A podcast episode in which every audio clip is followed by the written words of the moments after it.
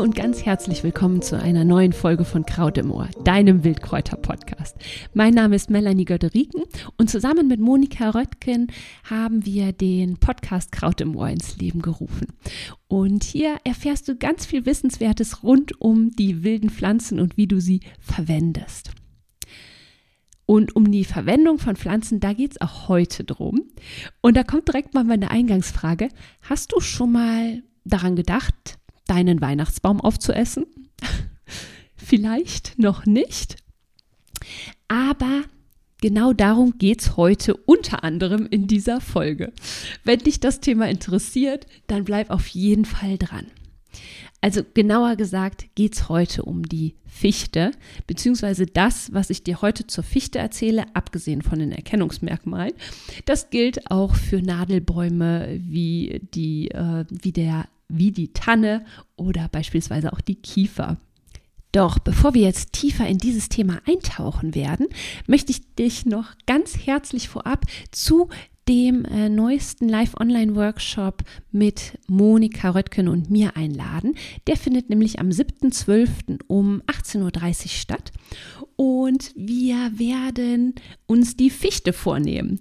Wir werden eine, ja, also einen intensiven Abend mit der Fichte verbringen.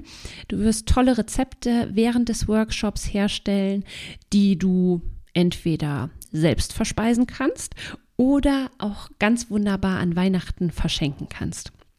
Wenn dich das interessiert, dann schau auf jeden Fall in den Show Notes, da findest du den Link zu der Veranstaltung. Also nochmal meine Frage von vorhin. Hast du schon mal deinen Weihnachtsbaum gegessen? Also wenn nicht, dann bleib auf jeden Fall dran. Wenn doch, bleib auch auf jeden Fall dran.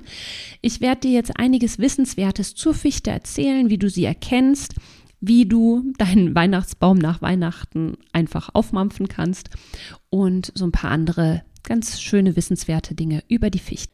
Fichte sowie Kiefer, Lärche, Tanne, Zeder, die zählen zu den sogenannten Koniferen und gehören zur Familie der Kieferngewächse. Und das kennst du natürlich, anders als Laubbäume sind die Kieferngewächse immergrün. Und ihre robusten Nadeln, das finde ich total spannend, die enthalten so eine Art äh, Zucker, der als Frostschutz dient und die Nadeln davor bewahrt, im Winter abzufrieren. Und das ist eben der Grund, weswegen die immergrünen Nadelbäume im Winter nicht ihre Nadeln verlieren. Einzig, es gibt eine Ausnahme, einzig die Lerche, die wirft im Winter tatsächlich ihre Nadeln ab. Übrigens, jetzt kommt etwas, ähm, womit du bestimmt mal angeben kannst. Die Nadeln der Nadelbäume sind genau genommen keine Nadeln, sondern Blätter, die nadelförmig sind, also nadelförmige Blätter. So würde das in der Botanik korrekt beschrieben werden. Die Fichte ist in den kälteren Klimazonen der Nordhalbkugel beheimatet. Weltweit gibt es ca. 40 Fichtenarten und bei uns ist die Fichte auch ja, in den nicht ganz so geeigneten Klimazonen äh, ja, vertreten. Wegen ihrer Schnellwüchsigkeit und geradem Wuchs ist sie einfach super beliebt in der Forstwirtschaft. Aber die aktuelle Trockenheit, das hat wahrscheinlich auch schon jeder von uns gesehen, und das immer wärmer äh, werdende Klima machen der Fichte wirklich super schwer zu schaffen. Im äh, Podcast zur Fichte ähm, Mo hat letztes Jahr ein ganz, ganz wundervolles Krautessay zu der Fichte erstellt. Da geht die Mo auch nochmal etwas genauer auf diese Thematik ein. Das verlinke ich dir auch super gerne in den Show Notes. Jetzt kommt natürlich ein ganz, ganz äh, wichtiger Hinweis, nämlich damit du die Fichte von giftigen Nadelbäumen wie beispielsweise der Eibe, der Eibe sicher unterscheidest, stelle ich dir jetzt einfach mal die wichtigsten Bestimmungsmerkmale der Fichte vor. Die Rinde, die ist leicht, leicht rötlich und äh, leicht rötlich-braun geschuppt und die Schuppen auf der Rinde, die ja, sogenannte Fichtenborke, die blättert regelmäßig ab. Bei älteren Bäumen ist die Rinde eher graubraun. Die nadelförmigen Blätter, da kannst du dir den Spruch merken, die Fichte sticht, die Tanne nicht. Ähm, und wie das Sprichwort schon sagt, sind die Nadeln der Fichte recht spitz. Die Nadeln sind circa zwei Zentimeter lang und im Querschnitt sind sie tatsächlich so vierkantig. Und ähm, ja, die Nadeln, die verteilen sich tatsächlich so rund um den Stängel. Die Blüten, ja, die Fichte hat auch Blüten, die kann man im April und Mai bestaunen.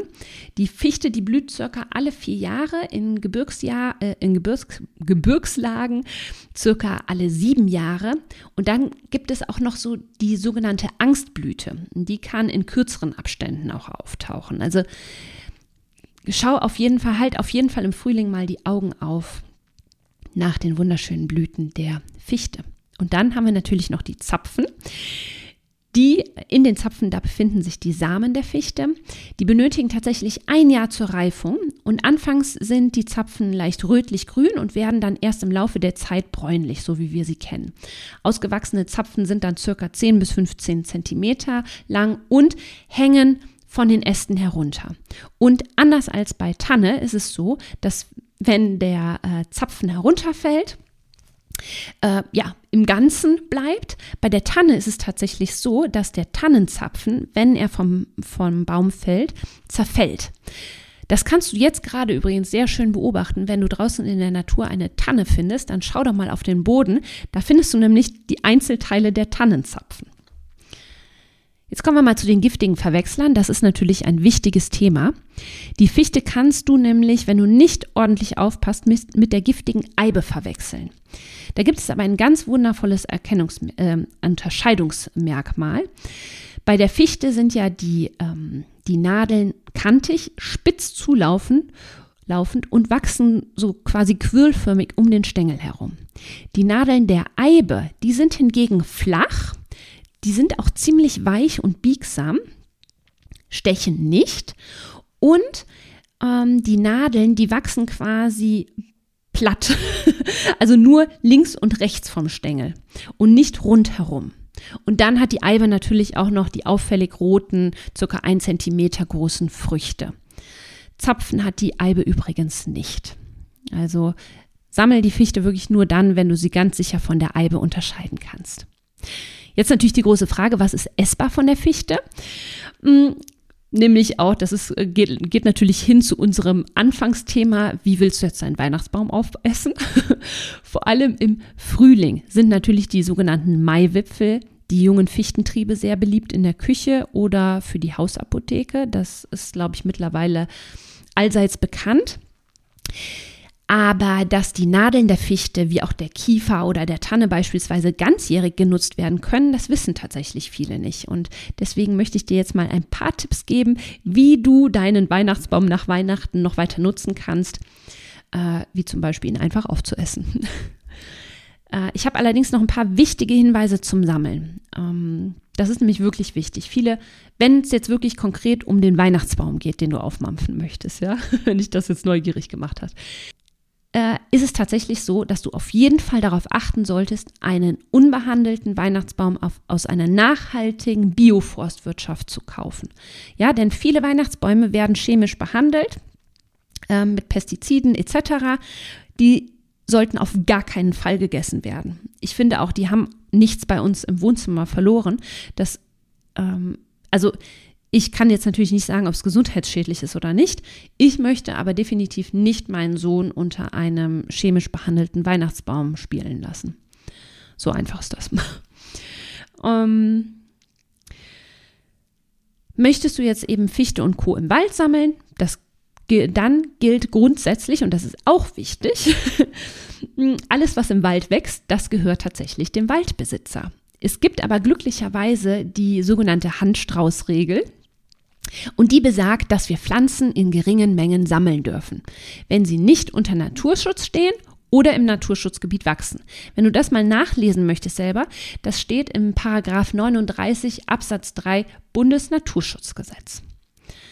Beim Sammeln der Nadeln solltest du auch unbedingt darauf achten, keine Leittriebe von jungen Fichten zu sammeln. Ja, ich, wenn du nicht weißt, was Leittriebe sind, dann ähm, würde ich einfach die Finger la davon lassen von jungen Fichten. Die sind absolut essentiell für das Wachstum der Fichte. Ja? Ich finde übrigens, man kann gerade die Nadeln von Nadelbäumen super nachhaltig sammeln. Sammle einfach die Nadeln von heruntergefallenen Ästen. Das ist, äh, finde ich, am allernachhaltigsten. Das gilt für ja, generell finde ich, wenn, wenn wir uns an Bäumen bedienen, das ist das Beste, wenn wir uns an dem bedienen, was heruntergefallen ist. Und ähm, ja, manchmal fallen eben die Äste durch Wind ab, durch Eichhörnchen, wie auch immer. Ich habe erst kürzlich wirklich ganz, ganz tolle junge, äh, frische Nadeln gefunden auf dem Boden und einfach die mitgenommen. Und ja, wie kannst du jetzt die Nadeln verwenden? Das ist nämlich tatsächlich auch das, was wir hm, von der Fichte verwenden möchten. Die Nadeln. Und hier nochmal ganz kurz die Erinnerung, falls du noch viel mehr über die Fichte erfahren möchtest, falls du richtig Lust hast, in einer Gruppe von Gleichgesinnten mm, ja, ein paar schöne Fichtenrezepte auszuprobieren. Ähm, ja, wenn du in den Austausch gehen möchtest, wenn du auch Fragen hast vielleicht, dann sei doch super gerne am 7.12. um 18.30 Uhr dabei bei unserem Live-Online-Workshop zum Thema essbarer Weihnachtsbaum mit der Fichte im Mittelpunkt. Und den Link, den findest du, wie gesagt, in der Beschreibung. So, Werbesendung vorbei. Jetzt, jetzt möchte ich einfach mal so ein paar Inspirationen mitgeben, was du alles mit den Nadeln machen kannst. Zum einen, wenn wir in die Küche schauen, ja, dann ist es ganz klar und am allereinfachsten, wenn du einfach mal einen Tee aus den Fichtennadeln probierst. Der schmeckt wirklich so lecker und ich finde, du holst dir damit den, den frischen Wald in deine Teetasse.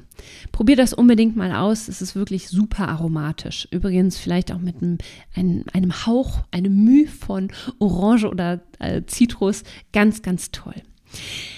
Was ich auch klasse finde, ist, dass du aus den Nadeln, aus den getrockneten Nadeln ein Pulver herstellen kannst. Und das kannst du dann vielfältig weiterverarbeiten. Zum Beispiel zu einem ganz tollen äh, Kräutersalz.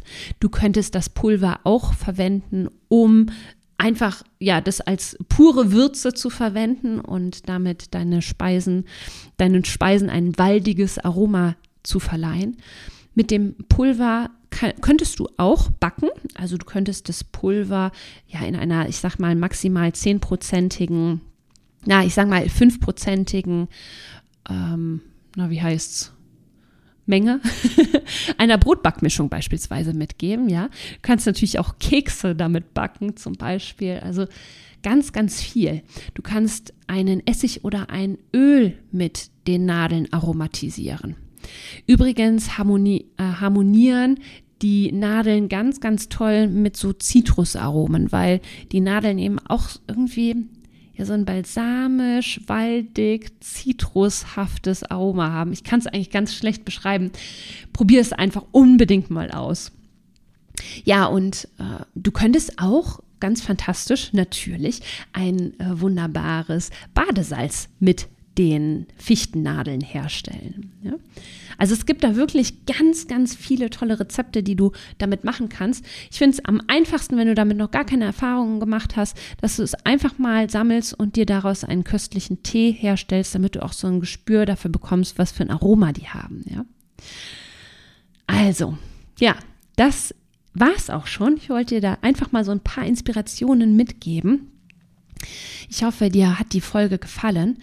Und ähm, ja, ich werde dir auf jeden Fall in den Show Notes, wie gesagt, den Link zu dem Fichten-Online-Workshop dazu stellen. Ich werde dir das Kräuter-Essay oder beziehungsweise das Fichten-Essay verlinken. Und ja, ansonsten hoffe ich sehr, dass dir die Folge gefallen hat. Wenn ja, dann freuen Monika und ich uns, oh, be beziehungsweise Mo. Monika mag das gar nicht so gerne, Monika genannt zu werden. Mo und ich freuen uns super doll sehr, wenn du uns ja eine Bewertung hinterlässt. Das hilft uns, den Podcast einfach noch bekannter zu machen und wir freuen uns einfach immer total darüber. Und ja, ansonsten wünsche ich dir einen ganz, ganz wundervollen Tag, Abend und bis zum nächsten Mal. Deine Melanie.